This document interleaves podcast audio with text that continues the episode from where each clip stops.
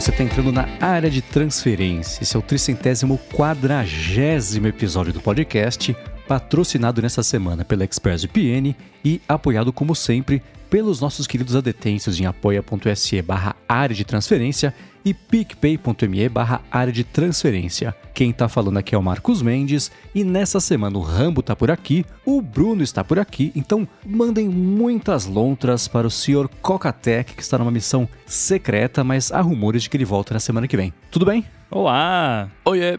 Eu tô me sentindo hoje gravando com vocês num telefone antigo. Saca aqueles telefones antigaços que você tinha. Você colocava o falante na orelha e colocava o. segurava o microfone para falar? Uhum. Eu tive um imprevisto antes da gravação aqui que meu tripé quebrou. Meu pedestal, aliás, quebrou. E aí, pra gravar esse podcast, eu tô segurando na mão o botão de mudo e tô segurando o microfone com a outra. E ele tá clipado num Apple Pencil, é isso? Ele tá clipado no meu Apple Pencil, exato. Cara, eu, tá- eu acho seguro afirmar que esse é o primeiro podcast gravado no Apple Pencil na história da Podosfera. É. Exatamente. Pra ficar melhor que isso, só se fosse naquele microfone da Xuxa, né? É. Rosa.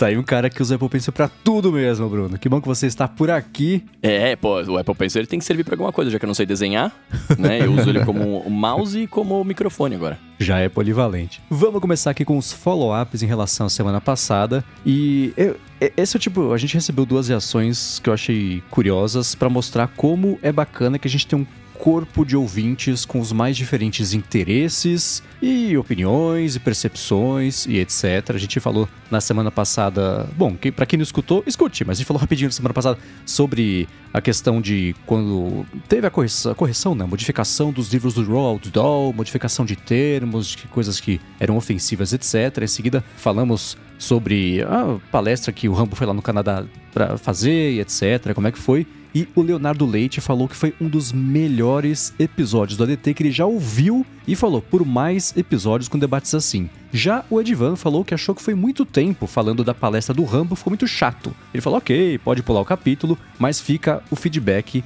de adetêncio. Então o Edivan não é turista, está por aqui faz tempo. E ele já tinha mandado também coisa, dá pra reconhecer o nome dele. E uma, o que eu acho curioso, enfim, a gente tá fazendo isso aqui já faz bastante tempo, deve estar chegando perto do aniversário, inclusive, do ADT, né? É um, é um dos feedbacks mais constantes que a gente recebe é o seguinte, gente, troca de assunto. E a gente costuma trocar de assunto, né? Você vê que tem episódios que a gente mal fala sobre Apple, por exemplo, episódios que a gente foca em outras coisas, falamos sobre IA, redes sociais, etc. Mas quando a gente tem um corpo tão. Que bom, que sorte, que a gente tem um corpo tão enorme de ouvintes que a gente sabe que é impossível agradar todo mundo a todos é, os episódios, mas a gente tenta fazer esse rodízio justamente pra no mínimo, irritar todo mundo igual. E não ter.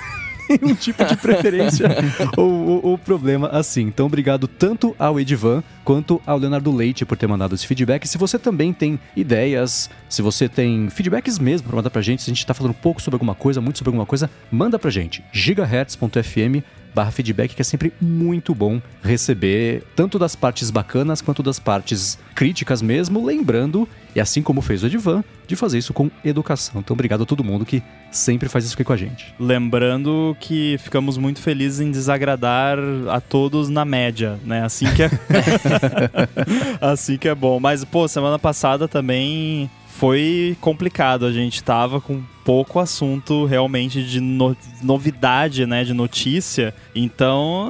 é, Acaba tendo que puxar ali da gaveta, né? Ah, o que, que a gente pode falar aqui, né? Porque a gente não tem muito meta de. A gente tem meta de não ficar muito longos os episódios. Teve uma fase que a gente tava demorando demais, tava terminando de gravar Nossa. três da manhã, tava todo mundo morrendo. Aí a gente falou, não, galera, vamos dar uma segurada, né? Porque tá ficando muito longo. Mas assim, de ah, não, o episódio tem que ter no mínimo uma hora e meia. Não, é o, o que tem, né? Mas também a gente não quer ah, fazer vocês escutarem um ADT de só 20 minutinhos, né? Então tem que ter ali um- uma gordurinha, né? Mas ah, o, o corte da gordura no, no podcast é realmente é pular capítulo. Então, né? Infelizmente vai, vai acontecer às vezes de você pular capítulo. Eu não, né? É, é meio estranho falar isso, porque eu não quero incentivar as pessoas a fazerem isso. Mas eu tenho podcasts que eu assino que às vezes eu pulo episódios inteiros. Sai o episódio lá, não, eu olho não, não pula o nosso, não. olho a descrição, olho os capítulos. É, não tem nenhum assunto que me interessa. Essa semana, por exemplo, eu não escutei o Connected, porque era negócio de jogo, de, ah, não tô interessado. Pulei o episódio inteiro, né? E, e não mandei e-mail para eles porque eles sabem que tem gente que vai ouvir um episódio, não vai ouvir, vai pular, né? Então, mas se for recorrente, é importante avisar, né? Quando é uma coisa pontual assim, eu acho que não tem necessidade, porque a gente sabe que certos assuntos, principalmente quando desvia do, do padrão, vai, né, não vai ser algo que todo mundo vai se interessar. Mas eu acho que, é, independentemente de desviar do padrão ou não, eu acho que o ADT, ele sempre foi um espaço, é, até área de transferência, acho que, né, é, é o lance de três, é, no começo eram três, agora são quatro, né, pessoas diferentes trazendo a conversa, né, uma, é, trazendo temas, conversando sobre a mesma coisa em diversos momentos, né, então, por exemplo, vai ter momentos que vão ter coisas que vai ter gente que não vai gostar e tá tudo bem, né? E a gente segue. É por isso que era de transferência, para todo mundo trazer pauta e a gente conversar. E a, e a parada é essa, assim, né? É, independentemente de agradar Fulano, Ciclano, Beltrano, eu acho que o mais importante é a gente trazer discussões. E é o que a gente tem feito, né? Então, infelizmente, é o que o Mendes falou, né? A gente vai desagradar todo mundo em algum momento, né? Então, assim, é isso, né? Mas continue nos ouvindo. Por favor, é. O, ATP, Accidental Tech Podcast, que é um dos meus favoritos, tem capítulo. É, é difícil eu escutar, sei lá, três episódios na sequência sem pular alguns capítulos, porque tem temas que entram ali tão na minúcia da minúcia da minúcia de coisas que, por mais que eu tenha tentado me divertir escutando em outros episódios que eles falam a mesma coisa, não rolou, eu também já sou mais liberal hoje em dia com pular ou, capítulos ou episódios inteiros, né? Planet Money, por exemplo, que é um podcast excelente, eu passo mais de um mês sem ouvir, porque eu vejo lá e falo, putz, é, não, cabeçudo demais para esse momento, eu não vou ter interesse tão cedo de ver, agora eu vou catalogar que, se que esse episódio existiu, talvez eu volte um dia e eu escute, mas é... Tem episódio que é, tem é, podcast que é muito ruim de dar título para episódio, eu já reparei.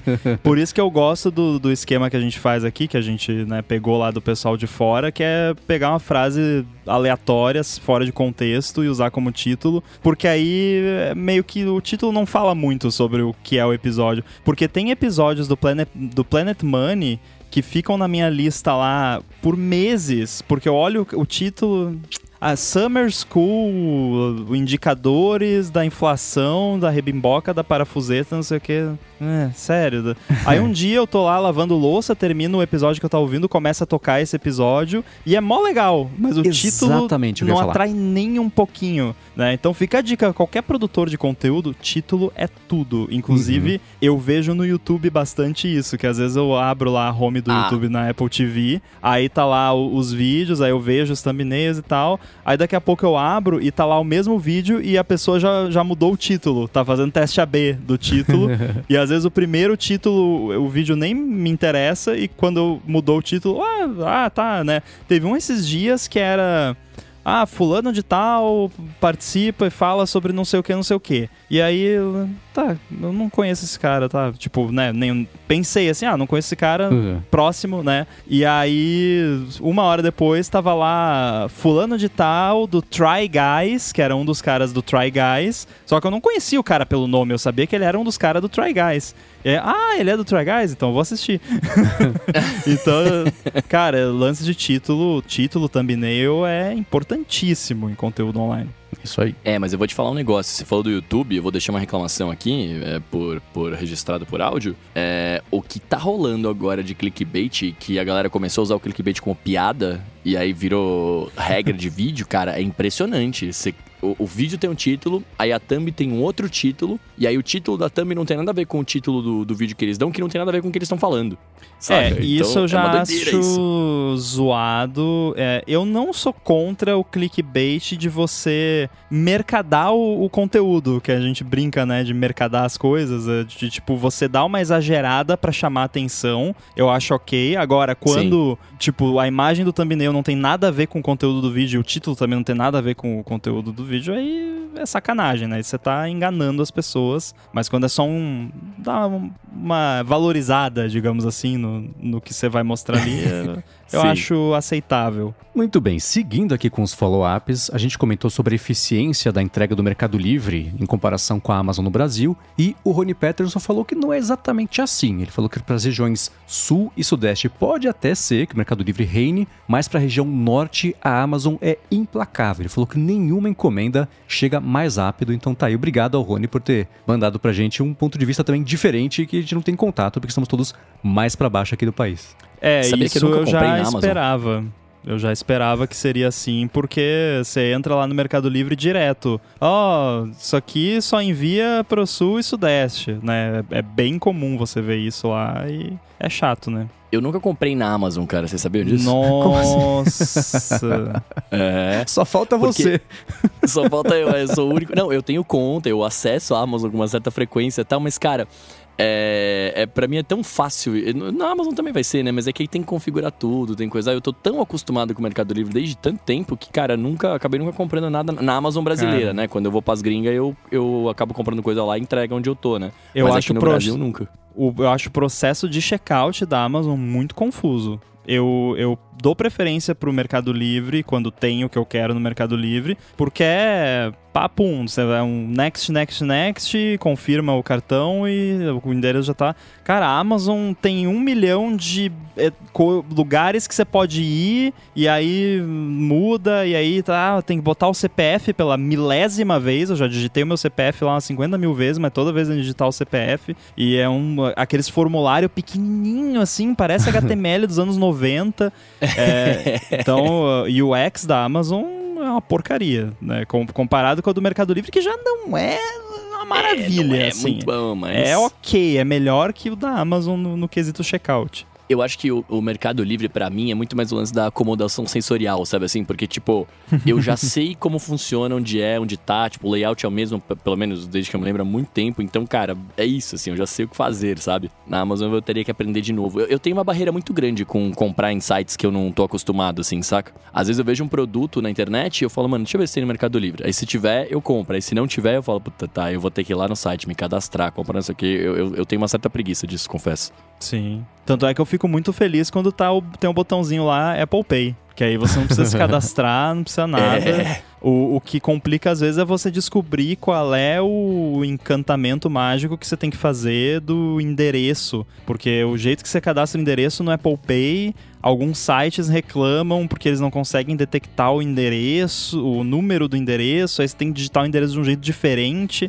Então, é, essa parte eu já tive uns perrengues aí quando fui usar Apple Pay online. Nossa, eu não sabia disso. Eu, eu, eu, confesso que sempre que tem a opção de usar o Apple Pay para pagar alguma coisa, eu uso, mas normalmente é no iFood ou, na, ou no, no Mercado Livre não tem. Então acho que é só normalmente é no, é no iFood ou alguma coisa dentro do, do meu ecossistema aqui, mas é bem raro, assim. Nunca tive de endereço. Não sabia, não sabia disso, não. Bom, seguindo com os follow-ups, Rambo, você falou que usa a Gig Sky quando você vai viajar, né? E o Thiago Quirino falou que você, sendo cliente da Claro Pós, você tem uma coisa que você pode usar que é o Passaporte Américas. Então você pode usar a sua linha como se estivesse aqui no Brasil em alguns países, incluindo o Canadá. Ele deixou o link que eu vou deixar na descrição também para quem tiver claro e quiser dar uma espiadinha. Então talvez você esteja usando desnecessariamente aí a Gig Sky, a não ser é. que você pense, cara, com a Gig Sky eu já sei e tá resolvido.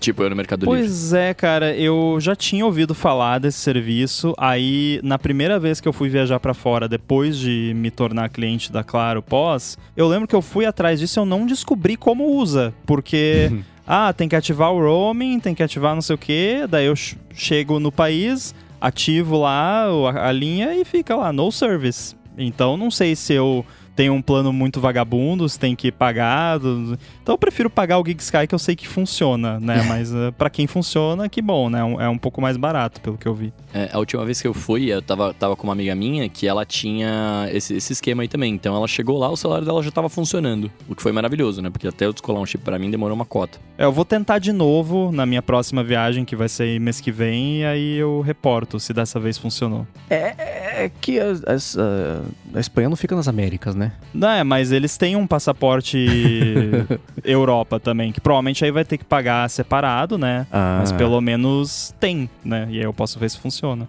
tá, aí você reporta aqui pra gente. Não, é que no link que está aqui nas notas do episódio, eu, eu entendo um pouquinho de geografia, né? Mas no link que tá aqui, tem passaporte Américas, passaporte Europa e passaporte Mundo, né? Então eu tava olhando aqui, passaporte Europa, então vamos ver se, se pegando isso aí funciona. Boa. Seguindo também com os follow-ups, a gente tem comentado sobre Homebridge nessas últimas semanas e o Ivan Wilhelm falou que ele usa o Homebridge para duas coisas. Primeiro, criar o sistema de alarme dele em que ele usa um plugin para criar os dispositivos de alarme e depois usa o aplicativo Casa para configurar as automações para ativar, desativar e acionar o alarme. Agora, a segunda coisa é a seguinte, presta atenção, ó. Ele falou que é meio estranho e gosta de um uso diferente das lâmpadas dele. Então, durante o dia, ele usa elas em 100% branca e à noite gosta de usar em 1% amarela. Só que às vezes ele tá, falou, tô sei lá, no banheiro e quero ligar a luz branca e, e como elas ligam com o sensor de presença, o sensor fica trocando de branca para amarela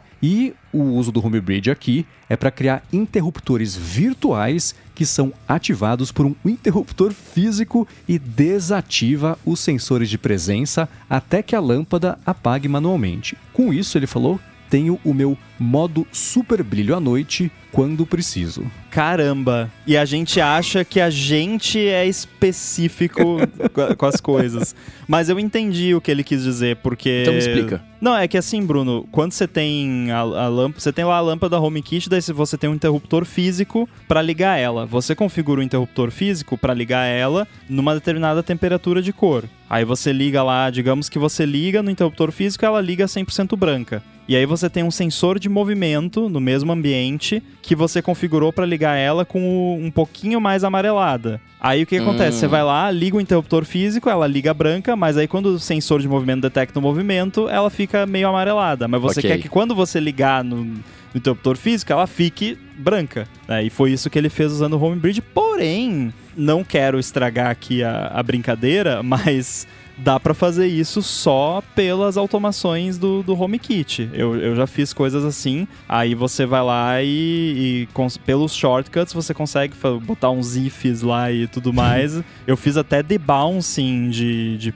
sensor Olha. de porta e coisa para não, não, não ativar imediatamente, né? Dar um tempinho, porque era literalmente um bounce. Então a porta de correr aqui, e aí tem o sensor lá que né, quase encosta, aí às vezes a porta dava uma batidinha, voltava e fechava uhum. de novo. E aí, nesse meio tempo, o sensor achava que tinha aberto de novo e ligava a luz e não, não desligava mais. Aí eu fiz tipo um debounce usando shortcuts. é, eu não sei qual dos dois métodos é mais confiável. Eu imagino que se você não tem muitos hubs na sua casa, o modo home bridge talvez seja mais confiável, porque aí é certo que vai rolar, né? Porque com lance de shortcuts aí você tem que ter HomePods espalhados pela casa aí para garantir que algum deles vai receber a mensagem. Essa, essa explicação que você deu foi muito bonita e eu entendi ela. Muito obrigado. Mas o meu maior questionamento aqui na verdade, era o começo da frase dele. Durante o dia, uso elas em 100% branca. No dia não tem luz? Ué, você acende a luz de um. Você pode acender se você quiser a luz de um cômodo, mesmo que esteja de dia. Eu costumo fazer isso. O escritúdio, durante o dia, ele não é exatamente a coisa mais cara do mundo. Mas claro, pareceu que eu falei cara. Inclusive, a, a, a, luz do sol é mó inútil, né? Porque ela só ilumina de dia que já tá claro. Daí o que, que adianta, né? É, o que, que adianta? Não. tá, então eu, é que, cara, eu, eu, eu durante o dia eu fico praticamente tão no escuro, porque eu realmente não ligo a luz quase nunca. Você mora num lugar muito muito iluminado, né? Porque tem, tem um banheiro social aqui que não tem janela, tem exaustor só. Justo. Vai okay. é, é, preto, você entra lá, não, é um breu. Vocês me convenceram. até, o, até o meu escritório aqui, que tem um janelão grande durante o dia, é meio escurinho, né? Não fica claro. É que a, a janela do meu quarto aqui, né, onde eu, onde eu trabalho aqui, é, a porta da minha cabine tá virada pra janela e a janela do meu quarto é a parede inteira. Então, tipo, quando abre a janela, fica muito claro, ah, saca? bom. E aí, quando eu fecho a porta para gravar, a, as paredes são brancas, então a janela tá aberta, já ilumina o quarto inteiro que é branco e, consequentemente, vem luz aqui dentro. Claro que não fica mega claro, mas fica o suficiente para enxergar, saca? Sim. E também o Ivan, falou 100% é, branca, você focou no 100%, né? É, eu é, foquei em 100%, então, exato. Eu, não eu quer falei, dizer que, que isso precisa tanta luz, cara. Eu acho que ele não quis dizer que é sempre na maior potência da lâmpada, ele quis dizer é, que é totalmente branca. Branco, branco, branco, mas pode ser, sei lá, 10% do brilho, mas branco, né? É. Mas enfim, Ivan, não estamos questionando seus hábitos não, eu iluminísticos. Tava, mas agora já, já, me, já me mostraram que eu estou errado. Mas uh, bacana e esse é o tipo de. É o exemplo perfeito de. Você quer fazer isso? Bota um home bridge na sua casa e faz, porque é tão específico que provavelmente o melhor jeito de fazer é com o home bridge mesmo. Agora, uma outra dica que ele deu foi a seguinte: a gente tem comentado sobre o Shelly, né? Que é o relezinho que o Rambo tem na casa inteira. E ele falou que tem uns também e adora, mas ele falou que na semana passada ele falou que a Sono lançou, que eu não, agora Sono não sei se é a Sonos, se é a Sony, se é uma marca chamada Sono, que eu procurei de todos os jeitos e é um nome muito infeliz Não é pra você um ser encontrado aleatoriamente. dispositivo Será que chama Sonoff. É Sonoff, Sonoff, o nome do Sonoff. dispositivo. Aí eu não sei se a empresa chama Sono, Sonos, Sonoff. Eu acho que foi um escrito grande Sonoff e o problema corretor de corrigiu, né? Exatamente, de, de autocorretor. Então vamos partir da premissa de que a Sonoff, se não for isso, o Ivan manda pra gente, lançou um relé com as mesmas características do Shelly 1 e também é compatível com o Matter. Olha que bacana. Ele falou que comprou um pra testar, mas é uma excelente alternativa ao Shelly e já vem com tudo direto ali na caixa, prontinho para uso e custa 6 dólares a menos. Isso na comparação com o Shelly e que eles fazem entrega mundial, então é bem fácil de comprar. Follow-up em tempo real, eu não sabia se eu tava pirando aqui, mas eu lembrava de ter clicado em um link no feedback do Ivan, e, mas não tinha link aqui na pauta. Daí eu abri o feedback do Ivan e tinha o link, e tá aí nas notas do episódio. É mini RAM, será? Será que o 4 é uma brincadeirinha de hacker? Que... Enfim, tá aí o link do, desse dispositivo Sonoff que tem é, suporte a Matter. Bonitinho, né? Bem pequenininho. Ele parece, pela foto aqui, se a proporção da mão com relação ao dispositivo estiver correta, não for a mão tipo do cara lá do- da propaganda do iPhone mini, lembra? É, se a proporção estiver correta, é um dispositivo bem pequenininho e, parece menor que o, o Shelly. Vou ir atrás de pegar um, um ou dois aí pra testar, ver se eu gosto. Boa. Eu, meu cérebro relevou completamente o link. Olha que eu peguei, copiei a mensagem, colei na pauta e falei, beleza, missão cumprida, fiz um excelente trabalho. Não falei miseravelmente. Had Obrigado, Ivan. job. Desculpa se o Ivan tiver mandado já pra gente o link enquanto ele tava escutando aqui. E agora testando essa parte, falou, ah, eu mandei o link, muito obrigado. Mas já e o tava que aqui. é bom desse feedback, em tempo, desse follow-up em tempo real que o Rambo fez é que a gente descobriu que o, o sono foi correção do corretor, né? Exatamente. Como o Rambo tinha matado a charada. Agora a gente tem umas atualizações também de coisas que foram assunto aqui no ADT há algumas semanas que eu achei interessante que eu podia trazer e, e atualizar essas discussões. Mas antes disso, vou tirar um minuto do episódio para agradecer a ExpressVPN que segue oferecendo desconto para você que escuta o ADT e quer navegar de um jeito mais seguro web afora e também ver o que você está perdendo aí nos streams no Brasil, porque, enfim, né? Direitos de distribuição com a ExpressVPN, especialmente para quem se conecta a Wi-Fi públicos. Então, hotel, aeroporto, shopping, sei lá, no, avião, que nem sempre é de graça, mas ainda assim, é, o que acontece é que eles coletam seus dados. O que você navega, o que você vê, os vídeos que você assiste, aplicativo que você usa, por quanto tempo cada coisa, conteúdo de streaming, tudo isso é coletado por quem está oferecendo a conexão e aí, na melhor das hipóteses, é vendido para institutos responsáveis de pesquisa para depois divulgar a pesquisa. Ah, aplicativo tal caiu tanto no App Store, streaming tal cresceu tantos por cento. É assim que eles descobrem, fazendo esse tipo de medição. Com ExpressVPN, você não vira estatística, porque os seus dados passam a ser criptografados, nem quem está oferecendo a conexão consegue ver o que você está acessando, por quanto tempo, etc, etc. Aí a parte dos streamings é a seguinte: nem todo streaming tem o mesmo, na verdade, quase nenhum streaming tem o mesmo catálogo no mundo inteiro. Dos Estados Unidos, diferente de Brasil, diferente de Japão, diferente da Coreia e assim por diante. E se você usar ExpressVPN e escolher dos, sei lá, 100 países que eles oferecem como servidores, você vai rotear sua conexão por esses países, acessar os seus streamings e ver um catálogo diferente do catálogo aqui no Brasil. Tô vendo pela Croácia The West Wing no HBO Max porque não tem no Brasil e aí o Max, que virou dos Estados Unidos, né, não tem acesso aqui no Brasil, enfim. Maior confusão, a ExpressVPN resolveu para mim, ela pode resolver para você também se você acessar expressvpn.com/adt por meio desse link. Primeiro, você tem 30 dias de graça para experimentar a ExpressVPN e ver como é fácil colocar no seu telefone, no tablet, no computador, na TV, dependendo do modelo, no roteador direto da sua casa. E aí, para assinar o plano anual, se for por meio do link expressvpn.com/adt, você tem mais três meses de graça só porque você acessou por meio do link que eles colocaram aqui pra gente. Então vai lá, experimenta, conhece, vale a pena, eu uso, eu confio, expressvpn.com/adt. Muito obrigado ExpressVPN pelo patrocínio de mais esse episódio do podcast e pelo apoio a toda Gigahertz. Valeu! Valeu! Tô comprando aqui o, o Shelly. o Shelly não, o, o Sonoff. o sono.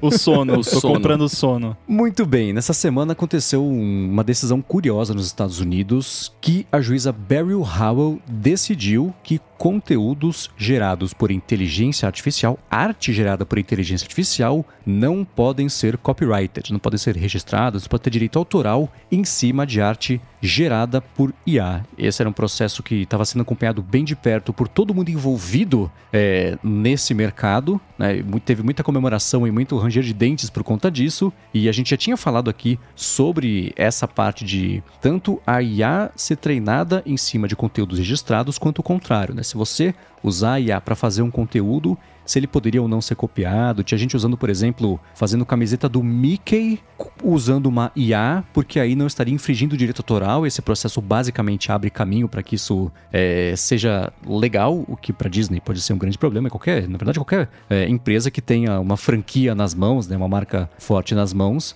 Então tá aí, a juíza decidiu que coisas geradas por IA, arte gerada por IA, não pode ser registrada por direito autoral. Mas Olha, peraí, eu tenho eu- uma dúvida. É, eu acho que é a mesma. Pode falar, Bruno. O, como, o, o que, qual que é a definição de arte tirada por IA? Porque assim, uma coisa é você gerar, por exemplo, eu pego, eu faço Frank Sinatra cantar uma música, né? Isso é, é uma arte tirada por IA, beleza. Mas outra coisa sou eu que não sei desenhar e pedir pra IA me ajudar a fazer o logo pra minha empresa. E aí? É uma excelente pergunta e vai ser isso que vai ser espinhoso por bastante tempo nos tribunais. Nesse caso aqui, o, o- quem abriu o processo ele tem um sistema. O processo descreve as coisas do jeito bastante formal, né? Então vou ler o processo para a gente poder discutir em cima. É, o, quem estava fazendo a reclamação ali tem um sistema de computador chamado Creativity Machine, que a pessoa diz que gerou uma arte sozinho. E aí ele queria registrar essa arte, colocar né, direitos autorais pertencendo a ele e listar o computador, o sistema de computador, como um autor, explicando que todos os direitos autorais deveriam ser transferidos para ele como o dono do computador. E a juíza falou que não. Então, nesse caso, parece que é uma arte gerada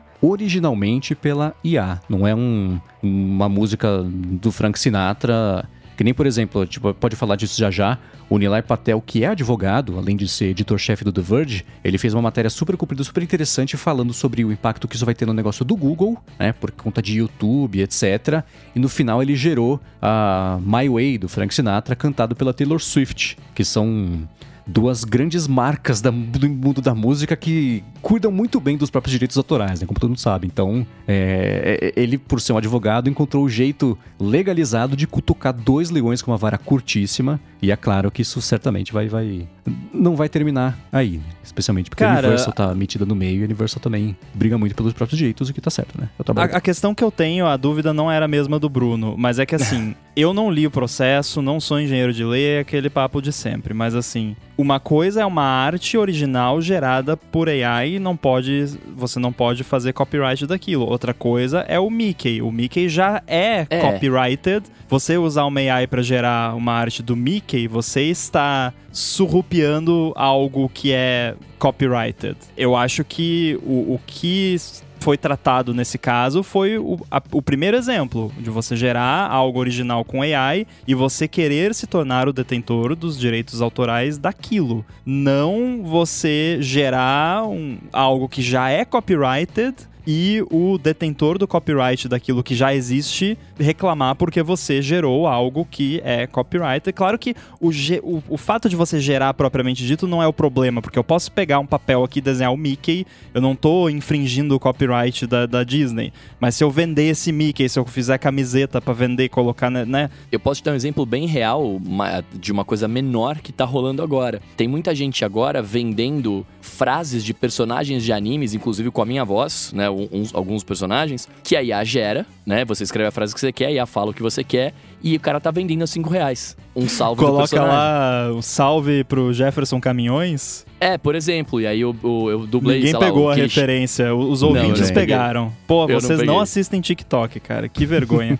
Rambo, eu tô, eu tô gravando um livro que chama Os Alemães, que é, enfim, conta a história dos alemães. Eu tô gra- gravando esse livro faz três semanas, cara. Eu não tenho Eu visto vi nada. no seu, no seu Insta lá, você, que você tava É. tendo que aprender alemão, praticamente. Nossa, se esse meme é novo, eu eu ainda não vi, mas daqui, quem sabe daqui a um mês eu vejo. É, Não você é tem tão um pouco novo, de história comprida dos alemães. Você vai ficar um. Ah, dos alemães. Vai ficar um bom tempo Tem. gravando esse, esse livro. Não, e, e quanta pronúncia, Jesus É, Cristo. É, mas enfim. Mas voltando ao que nos interessa aqui, é, é justamente isso, né? Assim, essa pessoa, o que, que ela tá fazendo? Ela tá usando um material que não é dela, uma voz que não é dela, ao mesmo tempo que não é a minha voz, apesar de ser, porque é a voz que eu dei para aquele personagem, né? E ela tá ganhando dinheiro em cima disso. Então, nesse caso, tudo bem. Eu entendo que, teoricamente, ela tá agindo de má fé, entre bem entre aspas gigantes. Eu não quero atribuir nada a ninguém, mas Não, tá. Ela tá- tá roubando o trabalho dos outros pra tudo ganhar bem, dinheiro. mas tá agindo de má evitar fé. problemas, ponto. né? Tá, Mas, é, não, exato. você não quer falar, eu falo, tá agindo de má fé. Obrigado, Pode até obrigado não ser ter- ilegal dentro do, mas é imoral. Eu acho errado, é errado. É, obrigado por falar. E ela tá fazendo isso, e não só comigo, com várias outras pessoas que eu conheço, enfim, porque esse mercado é muito pequeno. Mas, ao mesmo tempo, se essa pessoa fosse lá e gerasse uma, uma frase com uma voz aleatória, e aí? Né? Tipo assim, porque, o- de novo, né? Eu, na condição de, de artista, de artista aqui, né? Eu acho ótimo que, por exemplo, artes geradas por IA não, não sejam de ninguém, a pessoa não possa. Porque aí, beleza, você, como um ilustrador, por exemplo, continua safe, porque ele tem a, a técnica. Mas, ao mesmo tempo, a arte também tá ligada com a sua propriedade intelectual, né? Então, Aí o é que fato tá o do ponto. Exato. O fato do cara ter pensado como perguntar, como fazer aquilo acontecer e ter conversado sobre é como se ele estivesse dando diretrizes para uma pessoa fazer, o que ele não consegue consegue. Né? Então, é, é um- é- de fato é um assunto muito espinhoso, mas que, cara, do jeito que a gente caminha, eu, eu não sei se, se, se você não puder usar a IA para fazer algo para você nesse sentido profissional, então ela não vai vingar, de certa forma, É, né? Da te- forma como tá acontecendo agora, né? Tipo, Sim, você tocou num ponto que eu acho que o Rambo tem mais conhecimento pra falar sobre isso do que o conhecimento raso que eu tenho, que é, por exemplo, a diferença entre você ter uma coisa que é copyrighted e trademarked. A gente vai falar sobre o que os Estados Unidos, que eu acho que você mexeu bastante com a parte do AirBuddy, né, Rambo, pra falar, Uhum. pra, pra lidar com isso. Não sei como é que é aqui no Brasil, quem sabe manda pra gente no gigahertz.fm barra feedback, mas nem tudo que é registrado como direito autoral, e, é, isso não é equivalente ao, ao trademark. O trademark pode ser uma coisa não registrada, mas que é obviamente associada a você por fama, por recorrência, por há quanto tempo. É mais ou menos isso? É, esse lan é que tem várias figuras jurídicas, né? E de novo, não sou advogado, eu tive contato com essa parte de trademark nos Estados Unidos e um pouco com copyright por conta do meu trabalho. Mas uh, copyright, basicamente, tudo que você cria, você automaticamente tem copyright daquilo. Tipo, não é uma- um registro que você faz, é algo assim, eu fui lá, criei uma música, botei no YouTube. Eu sou detentor do copyright daquela música. Se alguém quiser usar aquela música de uma forma que eu não autorizei, eu posso ir lá e reclamar. Eu tenho, tô no meu direito. É, o trademark é você registrar ali de fato que determinada marca, que aí pode ser um nome, uma, um logotipo ou os dois. Aí você registra que, ó, isso aqui é uma marca que tá na categoria tal e que é usada desde tal ano para tal finalidade e o dono dessa marca é fulano de tal. E aí, por que que eu fiz isso, por exemplo, com os meus apps? Não foi só com o AirBuddy, eu tenho do AirBuddy, do FusionCast e do Chip Studio. Tanto a marca, o, o, o nome, quanto o, o ícone do, do app. Porque se aparecer um clone na App Store, eu posso ir lá e mandar pra Apple e falar, ó, eu tenho trademark, tira do ar isso aí, né? É, porque, eu não- né, eu, eu, eu já falei aqui que eu sou meio contra copyright, de uma certa forma, porque eu acho uma parada muito, é muito ampla e é muito usado de uma forma errada. Agora, você ter uma marca registrada é outra coisa, porque aí, tipo, o meu produto tem esse nome, só eu posso vender este produto com este nome na- nesta categoria nesse mercado. Se você quiser vender um produto que faz basicamente a mesma coisa, você pode, mas não chama do mesmo nome que o meu, né? Porque daí você vai estar confundindo as pessoas. Mesma coisa de usar o, o logotipo igual, né? Você vai ou muito parecido, você vai confundir as pessoas. Agora quer copiar a funcionalidade do meu app, fazer igual, o meu, o meu é melhor, não pode fazer, fica à vontade, né? Ou o seu vai ser melhor e aí vai me obrigar a melhorar o meu. E aí, olha que bonito isso, né? Então isso eu acho bacana. Aí você tem também patente, que aí já é outra história, que é pior ainda que copyright. Mas é, o lance de AI eu só fiquei em dúvida realmente essa questão do se é só pra uma direção ou pra outra, né? Se tipo, eu criei o Mickey com uma AI sem querer. Eu nem mandei a AI criar o Mickey, mas ela criou o Mickey. E aí a Disney não pode reclamar? Então, é, nesse caso, o juiz falou o seguinte: copyright é coisa de ser humano. Você tem que ter um ser humano que criou a, a, a- arte para ela ser copyrightable. Tá. Então, to- Mas toda vamos questão. lá. Pra ela Então. ser copyrightable. Pra- Mas é Exato. que copyrightable é você deter o copyright do, daquilo que foi criado. Então a Sim, sim, Disney, sim, sim. a Disney criou o Mickey, ela detém o negócio do Mickey. Então ela Agora. pode brigar com você se você criou uma arte com coisa. Se eu pedir Não? pra IA criar um desenho de um rato com a orelha preta grande e redonda, a cabeça redonducha também, e sair uma coisa parecida com o Mickey, aí, de acordo com essa lógica, parece que a, minha impressão é que a Disney não poderia processar a pessoa por Não. ter isso na camiseta. Mas aí. O, o que tá escrito é não é copyrightable. Uhum. Mas não é que copyright não pode ser enforced em cima daquilo. Entendeu? É diferente. Uma coisa é uma coisa, outra coisa é outra coisa. Uma coisa é você deter o copyright do que foi gerado por uma AI. Tipo, eu, Rambo, fui lá, gerei sem querer um negócio que parece o Mickey.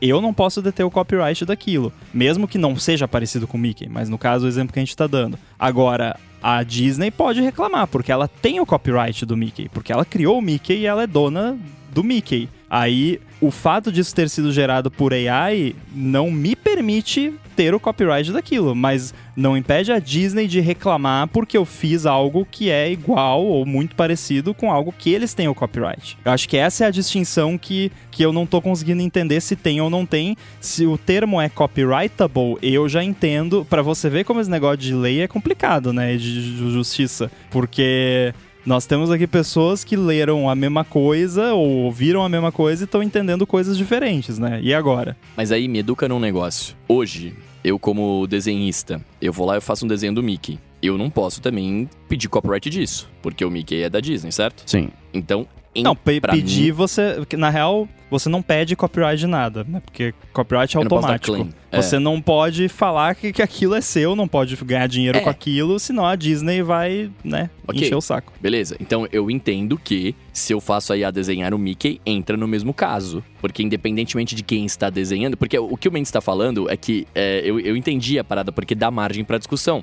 Porque quem gerou aquilo não foi um ser humano, foi um computador. Então se copyright é coisa de, de humanos, se foi gerado por um computador não tem copyright. Mas ao mesmo tempo, você vai ter o desenho do Mickey zumbi, sei lá. Então. e às vezes não é interessante pra marca que você É. tem um Mickey zumbi. Né? Então entra, fica nessa atmosfera. A, a intenção, tá? Pra, pra mim, a intenção que tá bem clara né, nessa decisão é: ah, o Rambo vai lá e bota uma AI pra ficar 24 horas por dia gerando wallpapers aleatórios. Que, de coisa que não existe, de que não tem copyright nenhum lá e tal. Eu não posso ir lá e, ah, não, agora esses wallpapers aqui eu tenho copyright. Qualquer pessoa que criar um wallpaper parecido com esse wallpaper que a AI gerou, que eu tô vendendo por 50 dólares um pack no meu site, eu vou lá e processo por copyright. Eu acho que é isso que essa decisão tá tentando coibir. Hum. Não é da Disney não poder processar quem gerou o Mickey zumbi usando AI. Eu acho que é, é esse que é o, o lado que isso tá tentando coibir, porque aí realmente é sacanagem, né? Tipo, você vai lá e deixa o seu computador trabalhando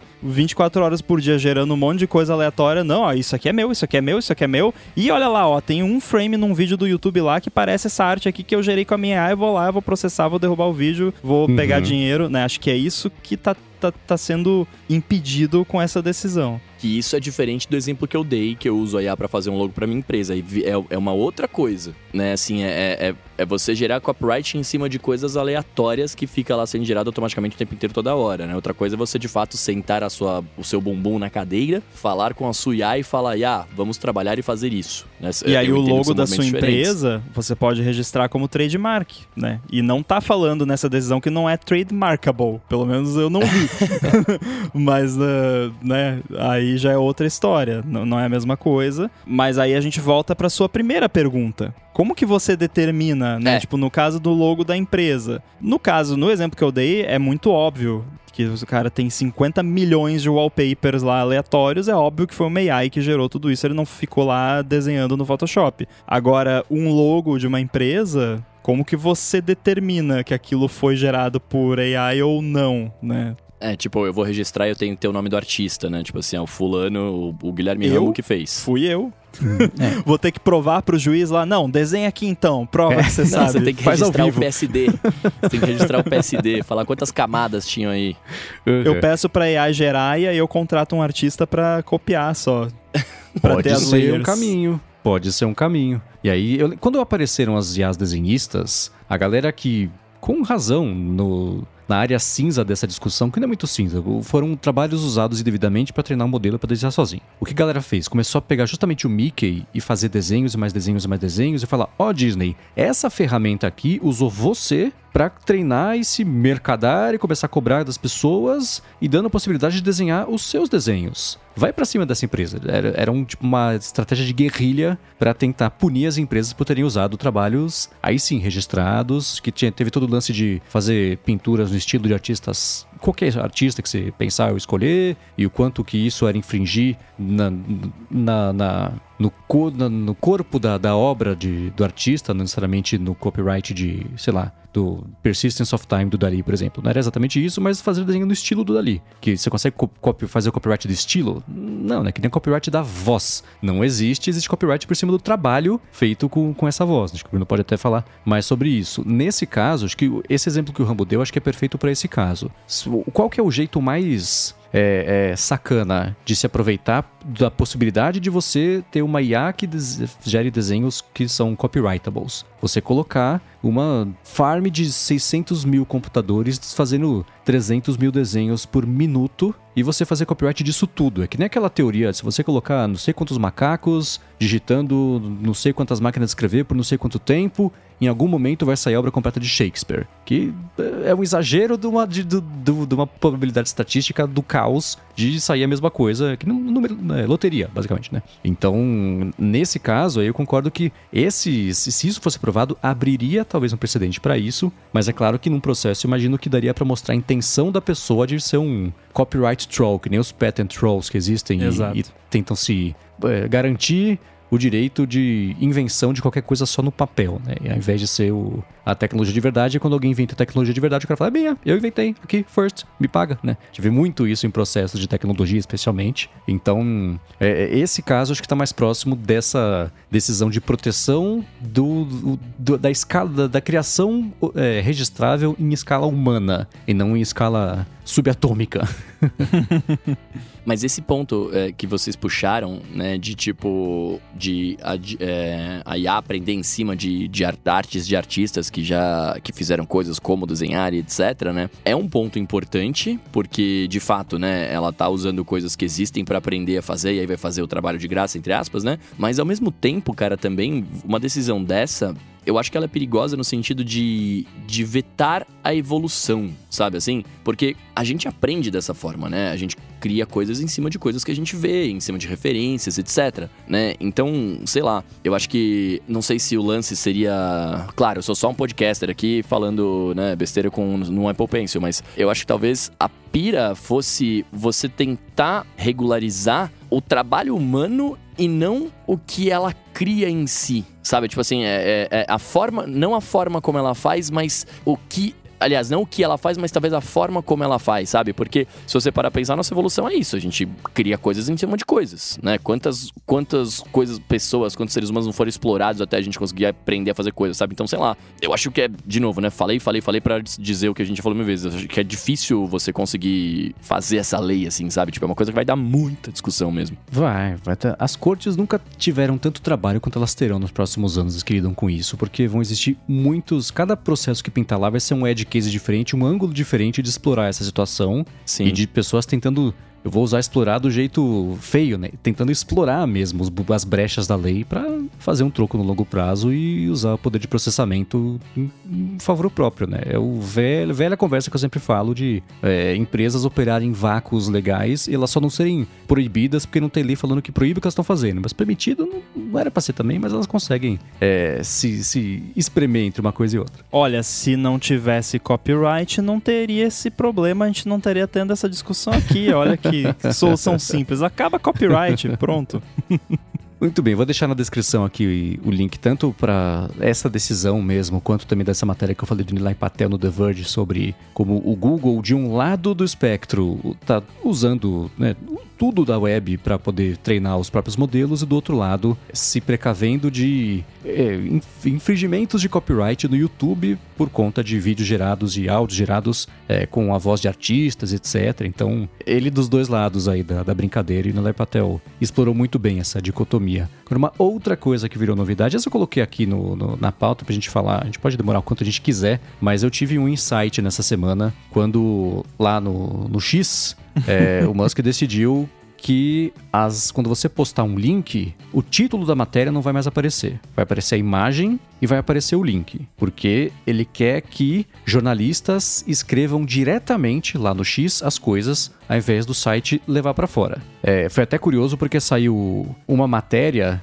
falando sobre isso e falou assim: X decide, não sei o que lá, não sei o que lá, não sei, explicou. E o Musk respondeu em cima: Não, não, não, não foi o X, fui eu que decidi. Então, isso me lembrou de lá no começo da Tesla, na verdade, quando o New York Times fez uma matéria falando de um carro, falando de algo sobre a Tesla e não citou o Musk. E ele ficou furioso que falaram sobre a Tesla e não falaram sobre ele. Então é, a gente já falou sobre essas tentativas dele de se inserir na notícia, dele ser a notícia, etc, etc. Mas o lance do Twitter é o seguinte: começou, e eu até postei isso ironicamente no Threads, né? Essas decisões todas que a gente tem visto acontecerem no Twitter, tanto de limitação, do lance do Twitter Blue, do X agora, que virou X Premium, sei lá como é que chama o Twitter Blue agora, elas fazem sentido se você parte da premissa de que o Twitter é completamente insubstituível. Você impedir os headlines de aparecerem, as, as manchetes, sei lá, de aparecerem na plataforma como um jeito de atrair jornalistas para escreverem direto por ali, é uma coisa que faz sentido se você parte da premissa de que não existe uma outra forma de se comunicar que não seja o Twitter, não tem nenhuma alternativa. E aos pouquinhos,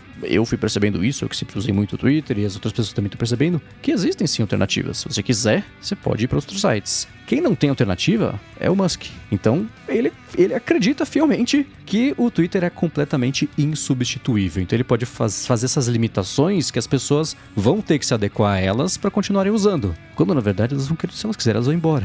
Eu vou encontrar alternativas e aí tem é, várias plataformas. A gente falou de Mastodon, Blue Sky, Threads, cada uma aos trancos e barrancos tentando ocupar esse vácuo deixado aí pelo Twitter. Mas a hora que eu percebi que o lance é, é, é isso, é você é, jogar muito em cima do fato de você ser insubstituível quando você na verdade não é. Tem pessoas que perdem emprego por conta disso, né? Então, como ele não tem como perder muito esse emprego, aí eu falei, ah, tá.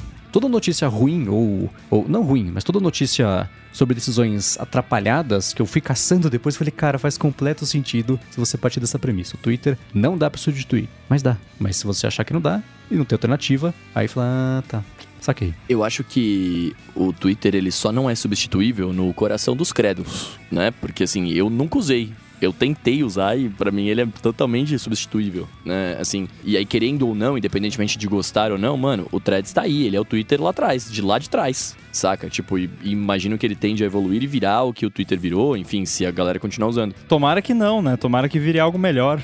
Tomara que vire algo melhor, claro. Mas eu, eu acho, para mim, assim, cara, é claro que não, não deve ser isso, né? Porque, afinal de contas, o cara gastou muita grana nessa, nessa brincadeira dele. Mas para mim fica parecendo que, assim, ó, quis comprar, aí depois não quis, aí depois quis de novo, aí depois da treta, não, não, você vai comprar. para mim fica parecendo, é, me obrigou a comprar, então eu vou acabar com essa porcaria aqui, né? E aí aos poucos ele vai usando a loucura dele pra, pra acabar. Não, claro que não é, eu sei que não é, é porque, é muito, enfim, você tá atribuindo é muita, muita inteligência onde não tem. não, e muita grana gastada não, só pro cara foi fazer tudo planejado desde o início. Isso é o que o pessoal que acha que ele é um gênio fala, né? Assim como o pessoal que acha que é um gênio ainda acredita no full self-driving lá do Tesla que ele prometeu há sete anos atrás que que já estava funcionando e mostrou um vídeo fake e aí até hoje o negócio ainda não dirige sozinho, né?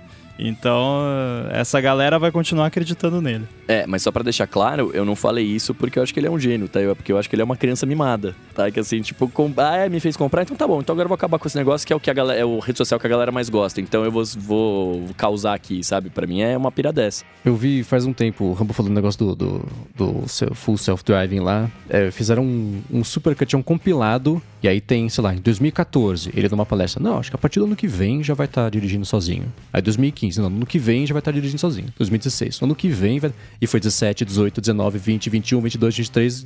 Não, no ano que vem, e até sempre essa, essa promessa que, enfim... O né, ano do podcast. É... É, que nem o, o ano do Linux no desktop, né? É, é, é, tudo a mesma coisa. Mas é. Cara, o lance de, de, de, insubstituível é bem como você falou. Eu, a minha postura atual é que o, o Twitter ou o X, qualquer que seja o nome amanhã, é totalmente irrelevante para mim no momento. Eu só tô discutindo ele aqui com vocês porque a gente fala sobre esses assuntos no ADT, mas o meu único contato com o X ou Twitter tem sido aqui no, nos nossos papos do ADT e nos links que a gente troca lá no, no nosso bate-papo lá, mas eu não leio mais notícias sobre isso, eu não acesso mais. Às vezes alguém me manda um link de alguma coisa lá, eu abro, vejo e fecho, mas tipo, para mim se tornou totalmente relevante. De novo, para mim, eu sei que ainda é muito relevante no contexto tudo, mas eu pessoalmente, por se desligasse os servidores amanhã acabasse, não ia fazer a mínima diferença, porque se tornou totalmente irrelevante para mim. É, e acho que tem um ponto aqui que acho que a gente pode fazer para quem. A gente sabe que tem gente que escuta isso acaba se sentindo ofendido porque se identifica e toma como uma agressão pessoal. Se você quisesse, você poderia seguir tirando o mesmo proveito do Twitter que você tirava antes. Existem, você tem uh, uh, veículos para seguir, você tem os memes que aparecem, etc, etc, etc. É lance de não ter alternativa. Agora, você encontrou, você construiu alternativas, foi atrás. Se você quisesse voltar pro Twitter e tirar o mesmo proveito, tirando o proveito que sumiu da galera que não vai mais usar, que isso é uma outra coisa mas você poderia se informar, você poderia interagir, você poderia ver coisas engraçadas, divertidas, etc. Você fez uma escolha e saiu de lá. Não é que é impossível usar. É só que você não quer mais. E você achou alternativas. É, e na verdade, não, no seu caso, acho que mais. você.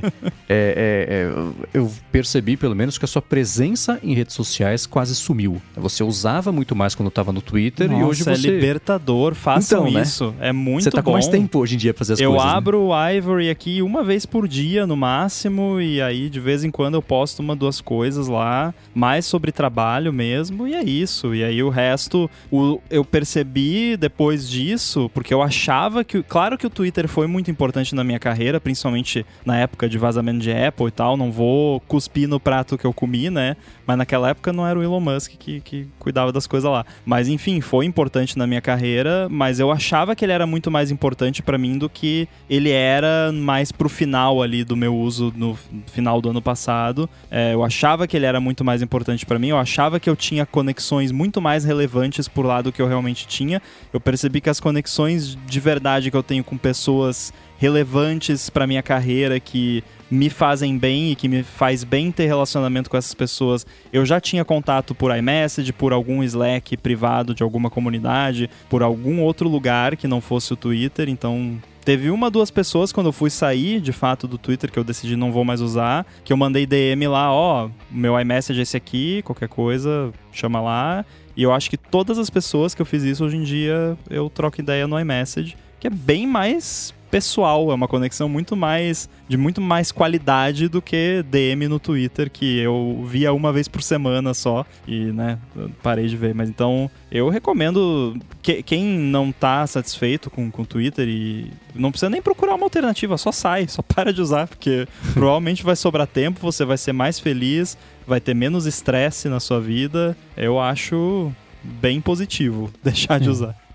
E, e, eu acho também, cara, que assim, é, a... posso estar tá chovendo no molhado aqui, mas, cara, a relevância de uma rede social, ela se dá por quem usa ela, né? No fundo, no fundo. E quando eu digo quem usa, não é no sentido de ser pessoas importantes, mas sim de, da, da galera estar lá né? É, o Twitter tinha, para mim, assim, eu não, eu de novo, eu não usava e eu me sentia fora de um clubinho, né? Mas a, a galera tava no Twitter, porque foi, sei lá, uma das primeiras redes que a galera começou a usar, que virou e etc. Então, e, e ele se manteve igual por muito tempo, a gente até falou isso várias vezes aqui, né? É, ele se manteve da mesma forma por muito tempo, então ficou com um público muito fiel. Mas as, eu, pelo menos, né, vou falar agora do, da minha bolha aqui, né? É, eu tô numa rede social porque eu gosto de usar, claro, mas porque as pessoas publicam conteúdo lá. Se eu tô num lugar em que ninguém tá publicando mais nenhum conteúdo, não tem por que eu tá lá também, independentemente de eu gostar ou não. Porque aí não tem nada para eu ver, nada para fazer, nada para interagir, né? Então, assim, o, o, caminho que eu vejo que o Twitter tá tomando, né? O, o X, o Twitter, é, tá tomando é um lance de que, tipo, as pessoas relevantes que estão incomodadas estão saindo. Com essas pessoas saindo, a galera vai debandar atrás dessas pessoas, porque elas querem saber o que essas pessoas estão fazendo, estão postando, etc. Então, chovendo numa olhada de relevância, é, é, um pouco isso, assim, né? Enquanto tiver essa mentalidade de, pau, nada vai substituir isso aqui, cara, as pessoas vão ficar de saco cheio e vão embora e vai acabar, né? Sei lá. É, essa foi, a primeira reação que a gente começou a ver mesmo, foi esse começo do esvaziamento de, da, do, do, do índice de interessância gerado pela comunidade, de coisas bacanas, legais, interessantes, etc. Isso começou a dar essa esvaziada mesmo. E eu sei que existem comunidades que não estão nem aí, né? O pessoal de esportes, por exemplo, tá, tá, mudou o logotipo, mudou o nome, tanto faz. Quer falar do gol do São Paulo e pronto, né? É. é moda também, eu sei que a galera também. Mas, enfim, né? A nossa bolha é outra e e é um assunto que a gente sabe que a gente já falou sobre algumas vezes aqui, mas continua acontecendo coisas que valem a pena a gente explorar do ponto de vista de quem gosta de analisar tecnologia e mercados e decisões e, enfim, né? A gente falou, é, quando a gente falava sempre bem coisas bacanas do Twitter, isso era uma discussão relevante e agora também que isso aconteceu, isso é mais relevante ainda porque é meio histórico, né? O que está acontecendo, pena que não pelos melhores motivos. É, eu acho que é importante manter a, a conversa nesse nível. Você até mencionou mencionou, ah, a gente sabe que tem bolhas e tal, porque parece que toda vez que a gente comenta isso aqui, tem, alguém tem que falar, não, mas é só essa pessoal de tecnologia que não usa mais, o pessoal de esporte, não sei o que. Tá, tipo, não é uma competição para ver quem usa, quem não usa, ou para ver se o Twitter vai acabar amanhã. Tipo, por mim, o Twitter pode continuar existindo, não tô nem aí. É realmente irrelevante. Se o pessoal do esporte ainda usa, bom para eles. Se eles estão gostando, tão feliz, maravilha, né? Não é um negócio de time que, né, até engraçado, né? Pessoal do esporte ainda usa e tal. Não é coisa do time Twitter, time contra Twitter. Eu não sou contra Twitter, contra. Usa, se você gosta de usar, usa, fica lá, tá bom. Eu só não vou usar porque eu não gosto, beleza sabe? Não precisa ser uma coisa de guerra de que, quem tá certo, quem tá errado, né? É só uma questão de ou você usa se você gosta, se não, não usa e é isso. Perfeito. Bom, esse é um outro assunto que a gente quer saber o que vocês pensam. Vão lá em gigahertz.fm barra feedback, mandem pra gente o que vocês acham. E se vocês quiserem também, vocês podem mandar perguntas. Vai lá, gigahertz.fm barra feedback. Você tem, são o quê? 500 caracteres? 800, acho que é. 800, tem caractere de sobra. Nossa, vocês tem muito. Vocês põem a premissa da pergunta, vocês fazem a pergunta, explicam um pouquinho a pergunta, dão um exemplo, digam como vocês responderiam, vão lá. Foi isso que o Reinaldo Freire fez. Ele falou assim, pergunta de bastidores. Qual que é o segredo dos capítulos dos podcasts da Gigahertz? Ele falou que o player favorito dele é o Pocket Casts e achou que podia até ser uma funcionalidade exclusiva, mas não. Ele testou no Antena Pod e, para surpresa dele, lá também tinha a funcionalidade. Habilitar isso, é a pergunta dele, é muito trabalhoso? Aumenta algum custo aí na produção? Eu vou responder a parte não técnica e o Rambo pode complementar com a parte técnica. E se o Bruno também tiver alguma coisa a acrescentar, por favor. Eu tô aprendendo aqui. A parte não técnica é assim: é trabalhoso?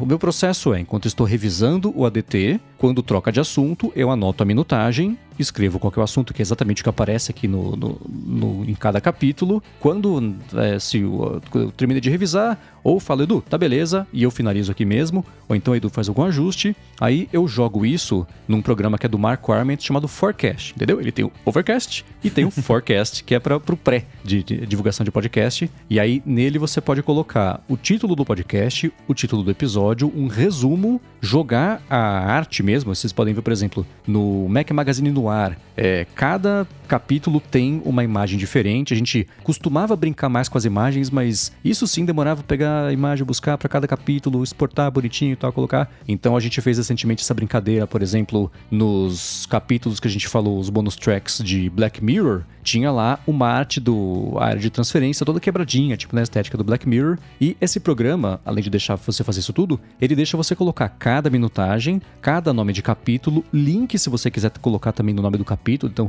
os patrocínios têm link, tocou ali no capítulo, vai direto já para, no caso dessa semana, expressvpn.com/adt. Então, assim, é trabalhoso? Pareceu, enquanto eu expliquei aqui, pareceu muito trabalhoso. Mas enquanto eu tô revisando o podcast, eu já tô revisando de qualquer jeito. Anotar a minutagem de cada assunto adiciona, sei lá, 40 segundos a mais no processo de exportar cada podcast. Aí tem a parte de você implementar, usar o forecast, aí leva, sei lá, dois minutos. Lembrando que o Audition, ele tem. Você pode colocar markers né? Que é lá o jeito de colocar basicamente dentro do, do, do programa esses capítulos e o Forecast já entende e importa os markers como capítulos. Facilita muito, que eu não tenho que digitar, copiar ou colar, ou digitar também a minutagem, o texto, vem tudo automático. Então é mais rápido isso em todos os podcasts gigahertz, exceto o, o ADT, porque quem edita é o Edu e, e fica no meio do caminho esse processo. Então, aumenta custo na produção? Hum, não, porque o forecast é de graça e, sei lá, né? Se, se meu tempo valesse muito, aí daria para dizer que aumentou o custo, mas aumentar 3 minutos por episódio de podcast não é exatamente nem trabalhoso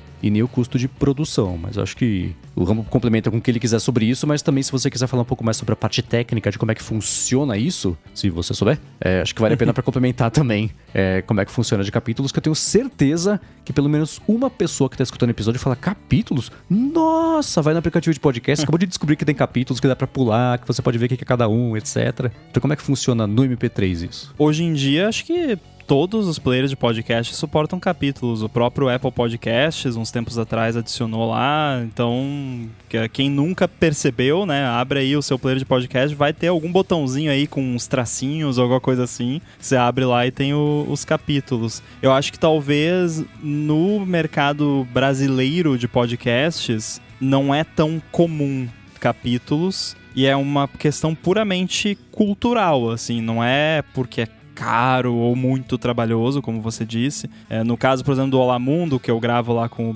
com o Boom, é, às vezes durante a gravação eu já boto os, os, markers mais ou menos nos assuntos, ou no máximo durante a edição eu já vou colocando, que é como você faz nos que você edita também, e aí joga lá no forecast e os capítulos já estão lá no tempo certo, tudo. Então é bem de boa, assim. Realmente é tipo, é um minuto a mais de, de tempo de edição só para botar os capítulos. É, com relação a como funciona, é um recurso do MP3 e, e, do AAC também, né? Que, mas hoje em dia todo mundo usa MP3. Ele suporta você ter lá metadados e dentro desses metadados você pode ter lá uma lista de capítulos. Cada capítulo pode ter um link e também pode ter uma imagem daquele capítulo, que a gente usa às vezes. No Stack Trace, por exemplo, quando a gente faz da WWDC ou de evento de iPhone, ah, vamos falar agora dos AirPods. Aí eu boto na imagem do, capi do capítulo a fotinho lá do, dos AirPods e tal. E é isso, é um recurso do MP3, então qualquer player de MP3 que suporte capítulos vai exibir. E tem também capítulos ocultos que você pode colocar. Então, se a gente está falando de uma coisa que é só mostrar uma imagem, pode botar lá o capítulo e no, no forecast é um checkzinho que você desmarca e aí aquele capítulo fica lá, mas ele não aparece no índice de capítulos, mas se você botar uma imagem, na hora que passar naquele tempo ali, vai aparecer aquela imagem. Então é um, é um recurso bem simples, na verdade, que acho que no Brasil os podcasts não usam muito por uma questão de não tem esse hábito. Mas como a gente se inspirou muito né, no, no Relay FM, lá, a galera de tecnologia, que importou isso dos alemães, né, uhum. se eu não me engano, que é os podcasts da Alemanha que tinham o costume de, de colocar capítulo. Então a gente. Não quero falar sobre isso. Adotou por aqui. Eu, particularmente, quando eu ouço podcast que não tem capítulo, eu, eu acho zoado, assim, porque. Eu também. Eu gosto de ter um preview mais ou menos dos assuntos.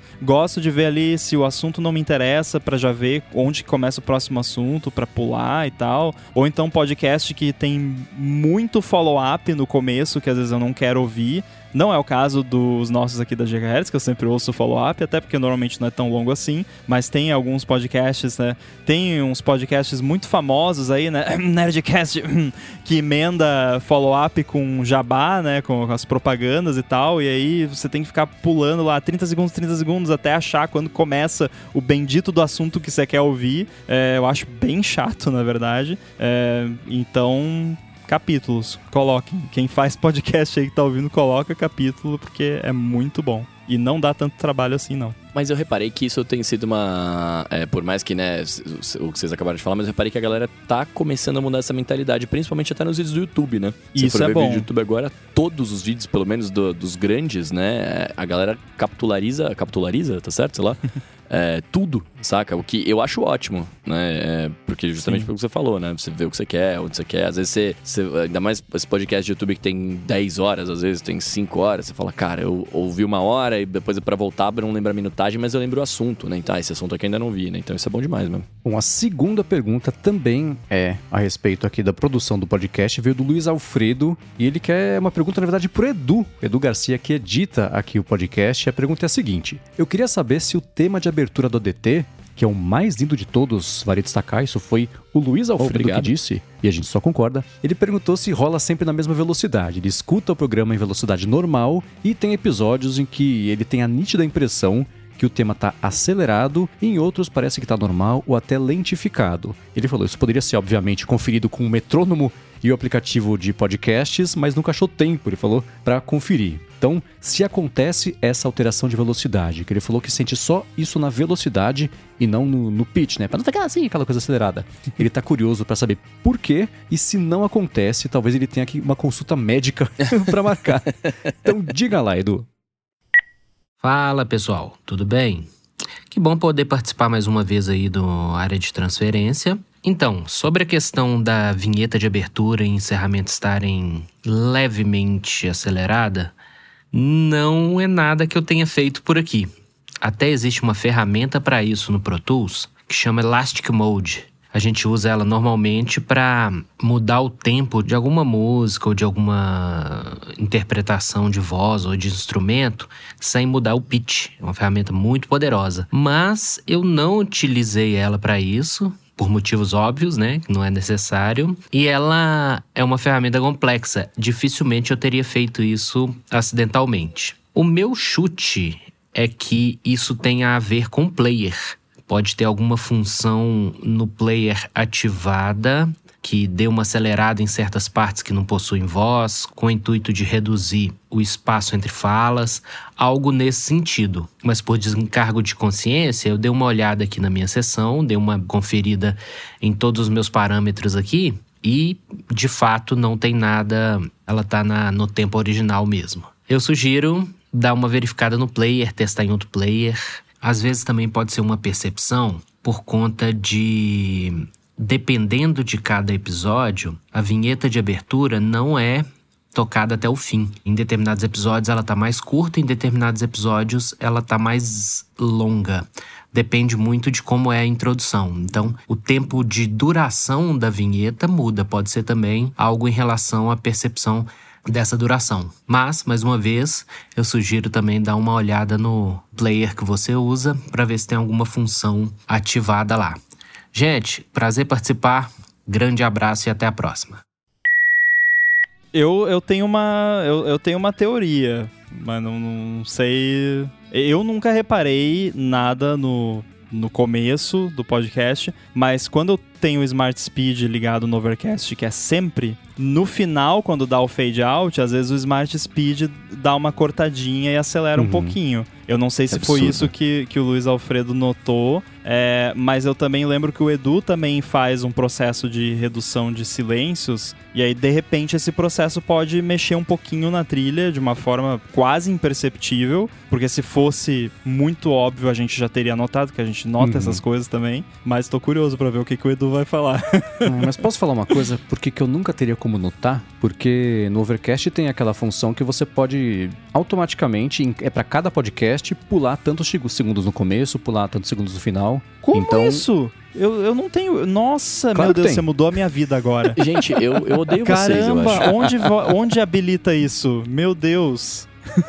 Então vamos lá, se você abrir o Overcast, você abre algum dos podcasts que você assina, e aí tem ajustes, que é a terceira aba. E aí tem lá em ajustes as duas últimas opções. Skip Intro, você coloca de 5 em 5 segundos quando você quer, e Skip Outro, você coloca de 5 em 5 segundos quando você quer. Nossa, cara, como que. ó. Sabe o que, que eu tava pensando recentemente? Eu, eu tava pensando em fazer um recurso parecido no- naquele meu app de assistir vídeo da WWDC. Eu pensei em fazer um, um algoritmo, no caso lá é vídeo, mas daria pra fazer com áudio de um jeito diferente. Que no momento que aparece um- o primeiro frame que tem um rosto no vídeo, ele pula pra aquele frame. Uhum. Pra d- ser uma forma de pular a introdução, porque tem sempre uma introdução e aí aparece o rosto da pessoa, do apresentador ou da apresentadora. Então ali seria uma boa forma. Mas eu pensei que no Overcast ele poderia usar detecção de, de speech e aí você até poderia colocar, tipo, ó, eu quero que comece quando falar From Relay FM, né? Ou falar Olá, né? Você está entrando. Aí tem que botar o Olá com vários As no final, né? Uhum. Mas, uh, enfim, sei lá, quando ah, a primeira fala que detectar, pula automaticamente pra lá, né?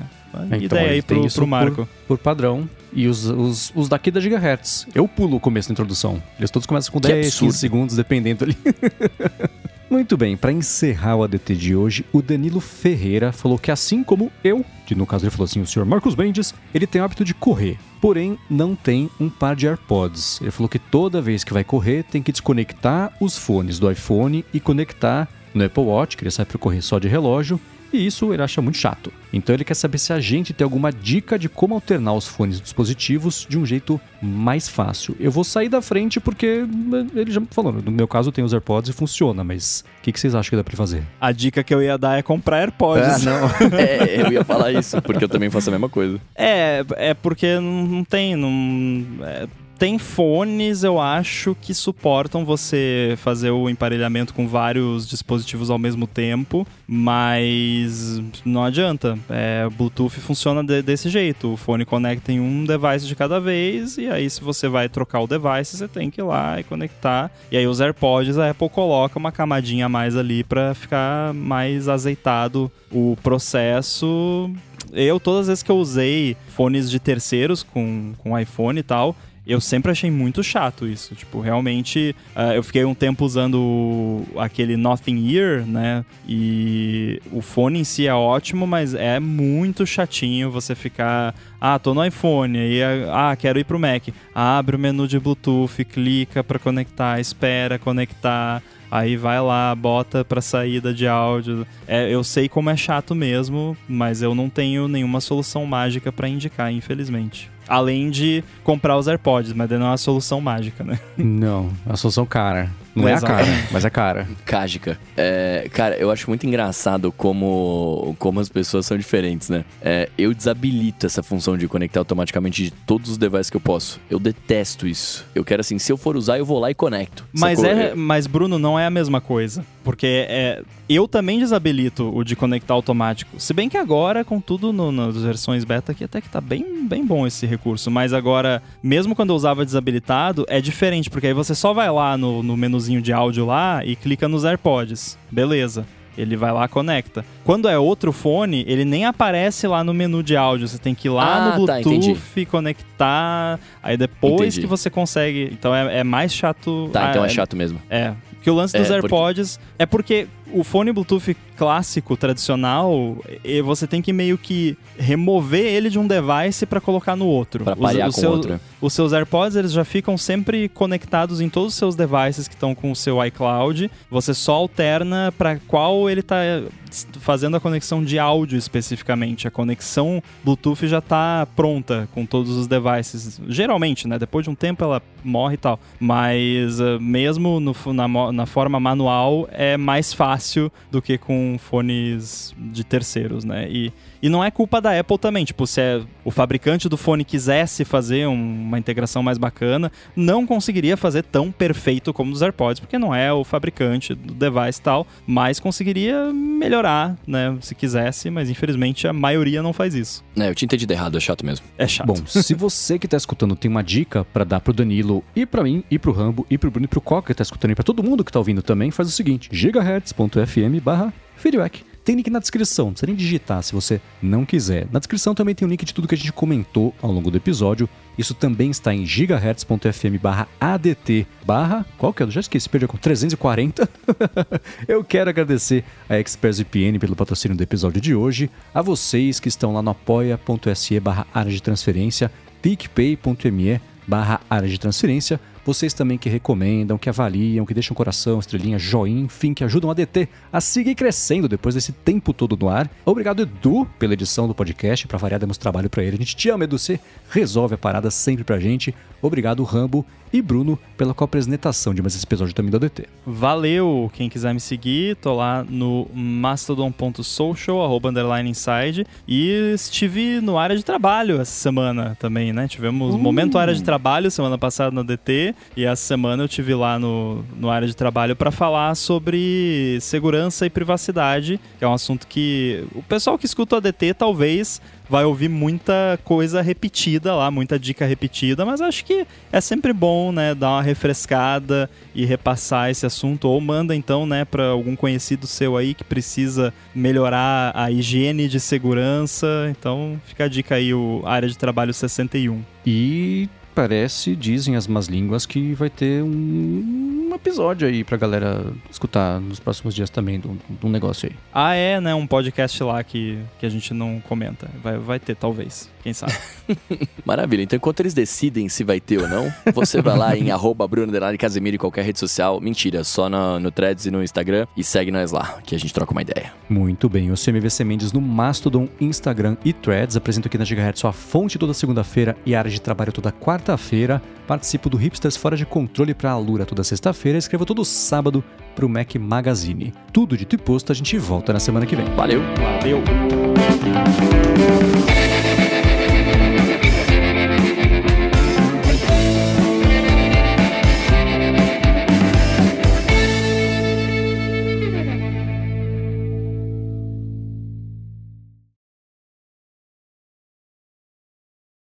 Vocês querem sentir o meu drama aqui do livro alemão? Uhum.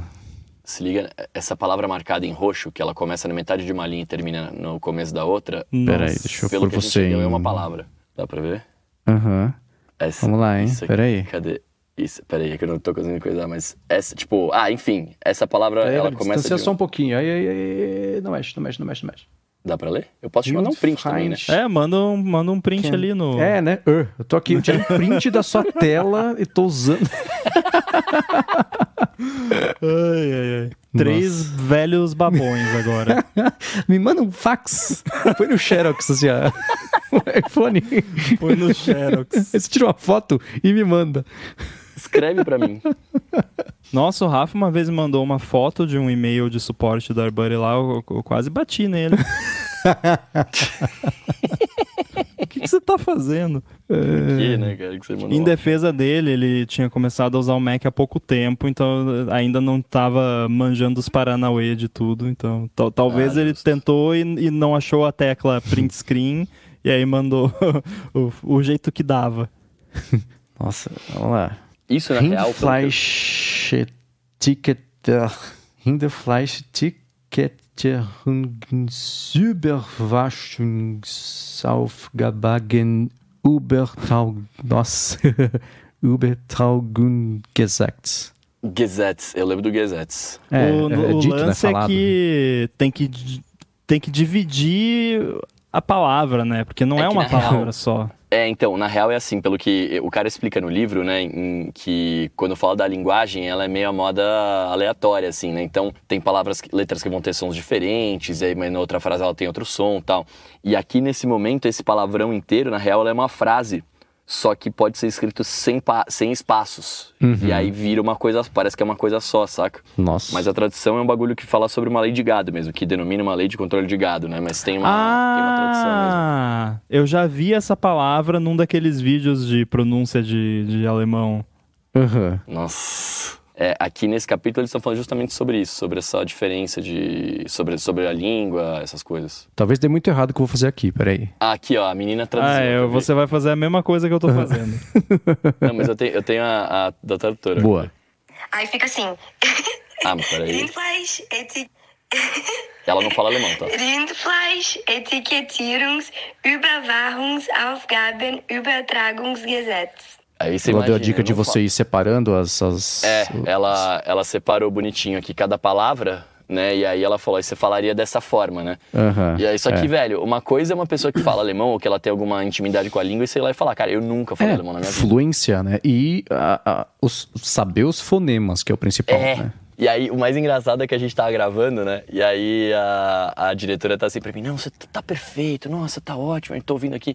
Aí eu falei, mano, sabe como é que deve estar? Tá? Imagina um gringo falando que fala português. Deve ser tipo eu falando alemão, saca? Achando que tá perfeito e tá longe de tá perfeito, né? Mas é uma doideira. Se der uma microfonia muito louca, coisa assim, você faça uma careta, eu puxo o fone de ouvido, tá? Porque eu não vou estar ouvindo vocês. Rindfleisch-Etikettierungsuberwachungsaufgabenübertragungsgesetz. Rolou? É, bem como falou lá. Cara, eu queria achar o vídeo do YouTube, mas não vou achar aqui. Mas é- era, era um, um daqueles vídeos que fala a palavra em vários idiomas e aí O tinha alemão é essa, sempre. sempre gritando. Nossa, é. É. E eu, e, e- e eu, quando tô gravando, quando tem palavra em alemão no meio, eu falo gritando mesmo. Quem for ouvir sobre o livro vai estar ouvindo aqui. É, em 1997, racha, racha, racha, não É. sei o que, não sei o que, não sei o que. É aqui, assim, é tudo. Não É, tem que cara.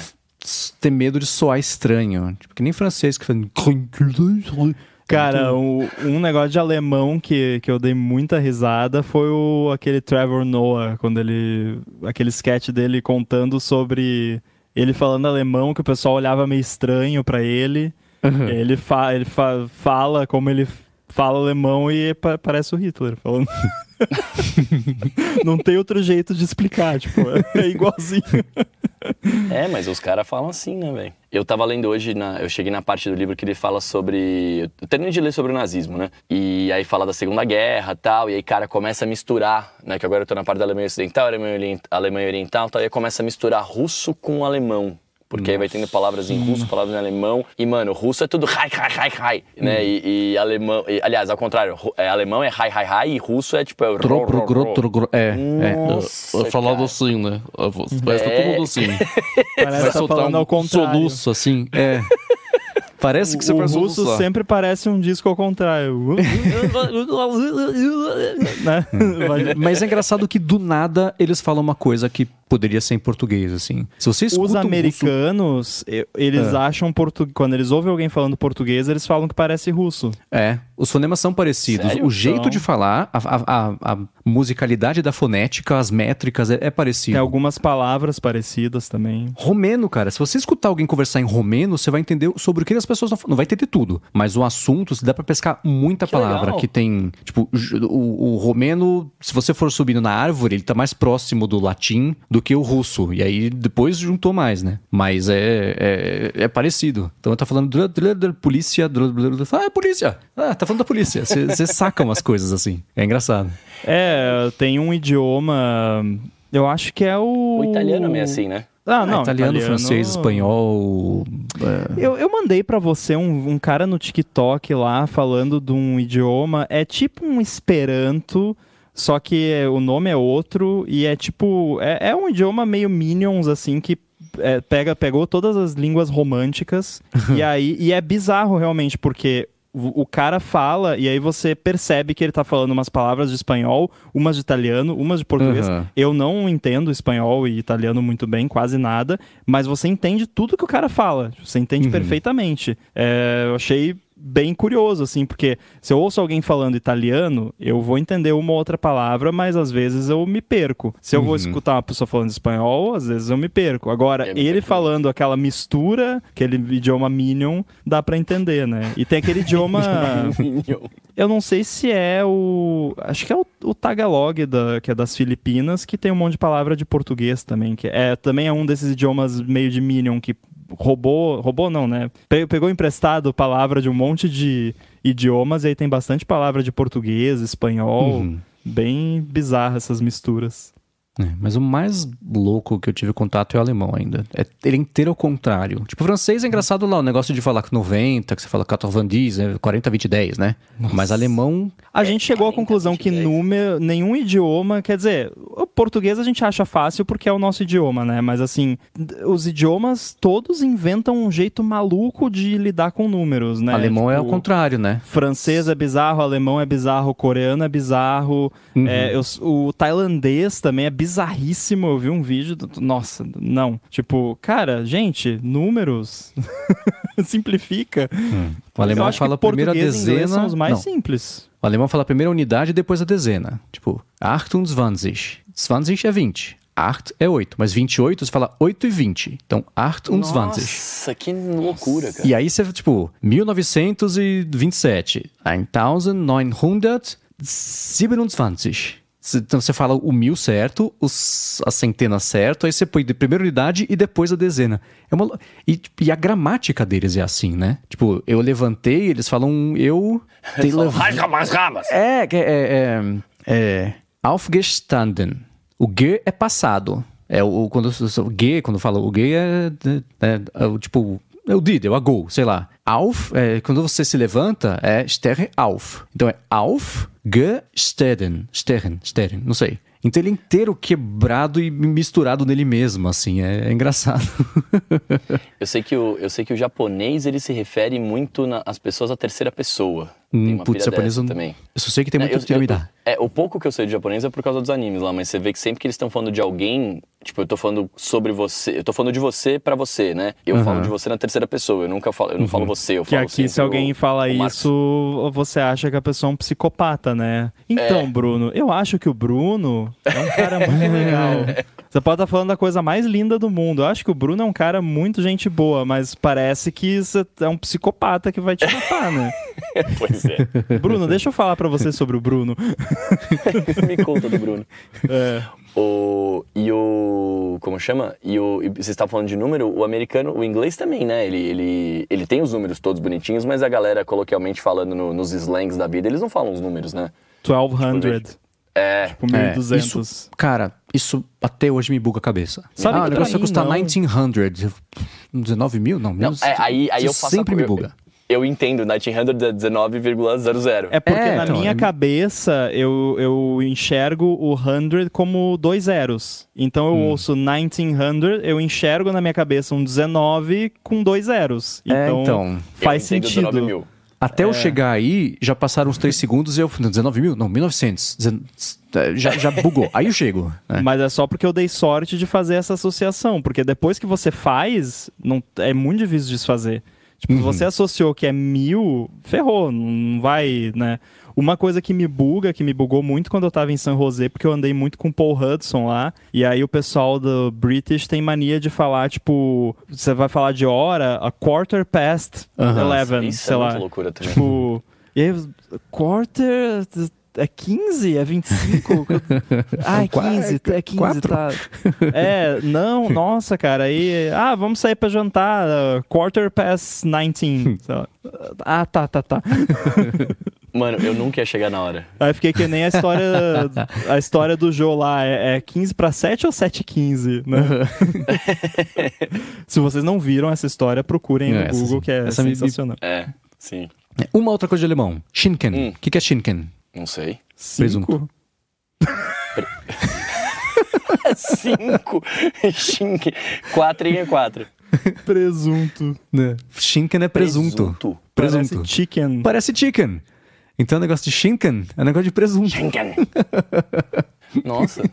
Schinken. Mas tem palavras que parece que são parecidas, tipo cultura, culture. Culture, é. Sim. Tem a política, politique, eu não sei se é politique que pronuncia, mas Uhum. tem várias coisas de politique que você consegue entender que ele tá falando de política, né? Uhum. Tipo, várias vezes eu vou ler uma palavra, aí tem não sei o que, tipo, hoje tinha várias, que ele tá falando de vários partidos, né? Aí não sei o que, politique. Aí eu já falava, porra, isso aqui deve. Né? Aí logo em parênteses tinha lá, no, é, não sei o que, de política, tá ligado? Mas o alemão lido também fica. é, não dá pra entender tudo, pra quem não sabe. Mas também é tipo romeno. Se, se você lê, você vai sacar. Porque tem essas. Aí a pronúncia estraga tudo. A pronúncia você. Ah, é? se Sei você lá. Quando... Rinde Flash, Ah, tá, tudo aqui, você bem, aí- Não, não, é, mas Ok. tipo, eu, eu já li, sei lá, notícia de Apple em site alemão. Você Olha. pega, você consegue Uhum. entender, assim, porque tem muita coisa que é parecido com o inglês. É, é tem, você- tem bastante coisa mais Pelo inglês, né, contexto, você consegue pegar, né? Claro que vai faltar uma outra coisa ali, mas dá, dá pra O que ter me uma bola, ideia. O que me bola quando eu tô lendo essas é, idiomas que a grafia é muito diferente da nossa, é- são muitas consoantes juntas, saca? Uhum. Que aí eu não sei pronunciar aquilo, então eu não sei nem qual que é o som que aquilo faria, e aí eu não consigo nem entender Uhum. o que que tá rolando, saca? É, tipo chinês, que parece que só tem vogal. Oi, oi, Ah, mas, oi, chinês, mas chinês é uma língua que, cara, você, você depende de, co- de qual entonação você dá é uma palavra. Então o ma pode ser mãe, pode ser morte, pode ser um palavrão. Cavalo. Saca? Mas é tipo, é, é, é, sei lá, é cavalo, sei lá, tipo, é má, má, mó. Conforme você vai. Ah, é mas fala pra um gringo, pede pra um gringo falar pão. É. Ué, meu irmão, meu irmão é João. Nenhum, ele fala João quando ele viaja. João. Ah, ele não John. fala João. Porque ninguém tem um um, né? O- Talvez E aí, quando ele francês. for numa Starbucks na Espanha, é Juan também. Né, facil, É, vamos facilitar pra todo mundo. Mas pra isso, cara, você tem que ver como que pronuncia aquele fonema no idioma, né? Eu, eu vi num Nerdcast isso, o cara que é o Caio, o Caio Gomes, sei lá o nome dele, ele quando vai viajar, pra não ficar Kyle, ele, ele escreve Kyle, tipo, é, é, Uhum. K-Y-L-E. Sim. Aí chama ele de É. Caio, Kyle. É, O ruim é que, tipo, o Guilherme seria William. é. Tem Wilhelm. nada a ver. Wilhelm. Em alemão, talvez, né? Au! Né? O Wilhelm. A Lari não conhecia o Wilhelm Scream. Outro dia eu mostrei Ah. pra ela, ela falou, cara, não é possível que seja verdade isso. Cara, eu Porque- lembro que quando é? eu descobri, isso é uma coisa que eu sonho em, em encontrar uma pessoa que não conhece pra eu poder mostrar. Porque o Rafa já conhecia, então Eu acho que eu não teve conheço, você graça. pode me mostrar agora. Ah, claro que você impossível. conhece. Devolve a carteirinha de dublador aí. É, O que, que é que vocês estão falando? isso aqui, Do ó. Will, Wilhelm Scream. Pera aí, deixa eu... É, Nossa, se você realmente não sabe, vai ser muito divertido. Eu acho que eu não sei mesmo, vamos ver isso aqui agora. Eu já Pera ouvi aí. aqui pelo fone já. Ó, ó, ó, ó. Você já ouviu Esse efeito de né? grito? Eu acho que não. Cara, esse efeito de grito é uma das coisas mais clássicas da história audiovisual. Ele é um, um grito de que virou. Era de um filme, o cara pegou por um crocodilo, sei lá. E aí virou de, de banco de, de som. Tudo quanto é, filme, série, desenho, Virou em algum momento tem esse interna. grito. É. Tipo, quando colocam hoje, é em homenagem à fama do grito. Tem no Star Wars, tem no Indiana Jones. Cara, todo filme, praticamente em todo Up. filme Como chama tem. isso? Wilhelm. Wilhelm Scream. Sim, ó, deixa eu mandar aqui. Inclusive eu mandei Achei, pra achei, você, achei, né, achei. Mendes, do que recuperaram a gravação Aham. original com o diretor falando, não, dá um grito mais. É, tem né? tipo várias tentativas do grito, é. É, esse aí. Agora você tá. Você vai ser o DiCaprio lá, o meme do DiCaprio. É, exato. Todo filme que você assistir, você vai ouvir, porque é impossível não Uhum. ouvir. Cara, você ouve. Os filmes da Marvel, todos têm. A gente fica Aham. esperando. Quando que vai ser? Quando que vai ser? Nossa, Teve um filme ter que a gente- agora pensando nisso. Qual foi o último filme da Marvel que saiu? Enfim, o mais ah, o recente. do Guardiões lá tem as cabras. A gente tava assistindo. Não, do Thor, do Thor A gente as assistiu no cabras. cinema e aí a gente tava saindo do cinema e falou: Eu não teve, né, nesse filme, eu não, não percebi. Aí ele falou: Não, teve lá naquela hora lá, você que não viu.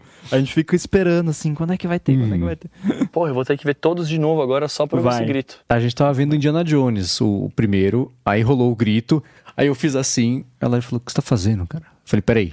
Aí eu voltei, eu, tô, eu não conhecia. Eu falei, ah, então vamos lá. Aí eu passei um vídeo do YouTube de 15 minutos só do grito do grito. Eu falei, não é possível que as pessoas usem isso, tá tudo editado. Eu falei, não, usa eu, acho mesmo. que eu, já vi, eu acho que eu já vi esse grito em algum jogo, mano. Cara, Ah, tem. também. No Ele tinha no- Counter-Strike, acho que tinha esse grito. Eu jogava um jogo de paintball de, que era baseado no Counter-Strike e tinha esse grito quando você matava o carinha lá. Tinha um do, do Star Wars de Nintendo 64. O Rogue. E o lance do, do grito também nos filmes é que ele aparece uma vez. Aham, Só é, uma vez. E, e normalmente é tipo a- o- um bandido lá, um, alguém do, do mal, né? Que Aham. é jogado de algum lugar ou cai. Cai no penhasco, É. é. Cai num fosso, é isso aí. Agora você vai, vai ouvir em, em todo lugar. Em Up É, tem, mas- quando os cachorros estão correndo atrás do, do, do- do- da casa com o balão, sei lá. Um dos. Acho que são cachorros, né? Um deles, quando cai do penhasco, faz o, o Will. Cara, você acredita que eu não assisti Up? é, até é hoje. legal. É legal. Eu vi, a- é, eu vi um vídeo que era rea- alguém reagindo a coisas de filmes e tal, e aí tinha aquela sequência lá do Up famosa. É, eu sim, chorei é o horrores começo. só. de- eu falei, ah, não quero ver filme. Aham. é, não, é, o comecinho do filme ele é matador. O começo mesmo, é triste, cara. É. é, é covarde. Eu acho que eu já vi esse grito do. esse Wilhelm Scream no Tom e Jerry, sabia? tá, faz Com sentido. certeza. Todo mundo já ouviu esse grito. É Sim, impossível. Um impossível não bebê ter. que tá na maternidade já ouviu esse grito em algum lugar. Que é impossível você não ter escutado. Se você viu alguma coisa na vida, você já viu esse grito. É, eu tô tentando acessar agora na minha memória onde eu vi, mas agora ele não é. É, nem familiar. desenho, acho que muitos desenhos usam também. Uhum. Com certeza, essa Simpsons já deve ter usado. Mas hoje é isso. Hoje ele já é um easter egg em plain sight, assim, nos filmes. U- usam não por ser do banco de imagens, mas de, de, de- de áudio, mas sim por ser esse grito. Acho que a gente ia colocar isso no ADT, numa mensagem subliminar, uma frequência mais baixa, assim, na trilha. Ou- o Cláudio assim, falou que tem compilado no YouTube. Aham. É, eu vou olhar dezenas de filmes. É, isso aí. É um desses que eu passei pra Lari. E quanto mais você escuta, né? Vira, como é que chama? Associação semântica. Não é semântica, né? Porque é o grito. Mas quanto mais você escuta, mais artificial fica. A hora que ele aparece, tipo, num negócio sério, e aí esse grito assim, você fala, cara, parece editado. E parece mesmo. Mas não, tá lá, de verdade.